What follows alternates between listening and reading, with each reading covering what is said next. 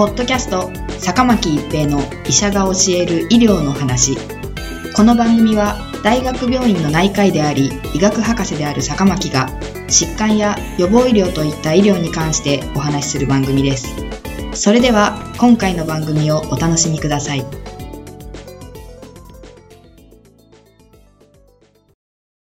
皆さんこんにちは、坂巻一平です。ポッドキャスト、坂巻一平の医者が教える医療の話。今回は肺炎球菌ワクチンです。健常な方が日常生活の中で発症する肺炎を支柱肺炎と言いますが、この中で最も多いのが肺炎球菌による肺炎です。肺炎球菌は胸膜という膜に覆われており、同じ肺炎球菌でも胸膜は100種類近くあります。現在、日本で使用できる肺炎球菌ワクチンは2つありますが、1つはこのうちの23種類をカバーし、もう1つは13種類をカバーしています。23種類カバーするものは、23価肺炎球菌胸膜ポリサッカライドワクチンといい、商品名をニューモバックスと言います。このワクチンは不活化ワクチンです。このニューモバックスは定期接種の対象となっており、予防接種法という法律に基づき、自治体が実施する予防接種です。平成26年10月1日から平成30年までは、65歳、70歳、75歳と5歳刻みで100歳までの方に定期接種することになっています。このワクチンは接種後5年間有効とされていますが、現在のところ定期接種は初めての方のみが対象であり、平成31年度からは65歳になった方のみが定期接種の対象となります。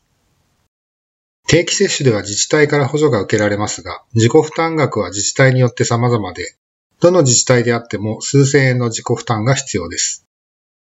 もう一つのワクチンが13種類をカバーするタンパク結合ワクチンで商品名をプレベナーと言います。胸膜ポリサッカライドにタンパク質を結合させたもので、人に接種すると記憶免疫と呼ばれる免疫を得ることができ、強力な予防効果が期待できると言われています。2ヶ月以上6歳未満の小児と65歳以上の成人が接種対象ですが、自治体からの補助があるのは小児のみで、65歳以上の成人は自己負担となり、1万円以上の負担となります。米国予防接種査問委員会では、ニューモバックスとプレベナーの併用を推奨しています。併用方法はプレベナーを先に接種し、2つのワクチンを接種する間隔は1年空けるという内容になっています。ニューモバックスとプレベナーを併用するメリットとして、両方のワクチンに共通している血清型の抗体の効果が高まるブースター効果が認められています。ただし、ニューモバックスとプレベナーの併用は日本人を対象としたデータがあまりないため、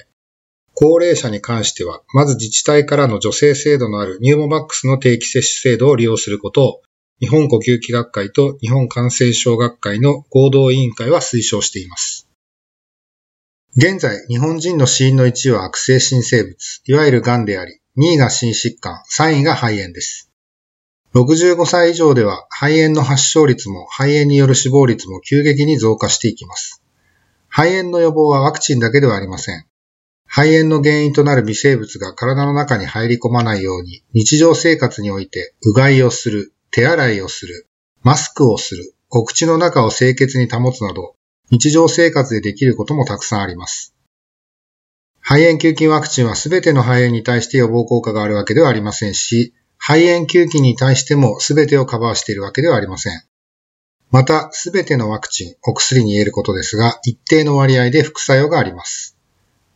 最終的に接種するかどうかはご本人、ご家族が決めることですが、65歳以上の方は肺炎球菌ワクチンの接種をするかどうか、特に2種類のワクチンを併用するかどうかを考えてみてください。ポッドキャスト、坂巻一平の医者が教える医療の話。今回は肺炎球菌ワクチンのお話でした。ありがとうございました。ポッドキャスト坂巻一平の医者が教える医療の話今回の番組はいかがでしたか？次回の番組もお楽しみに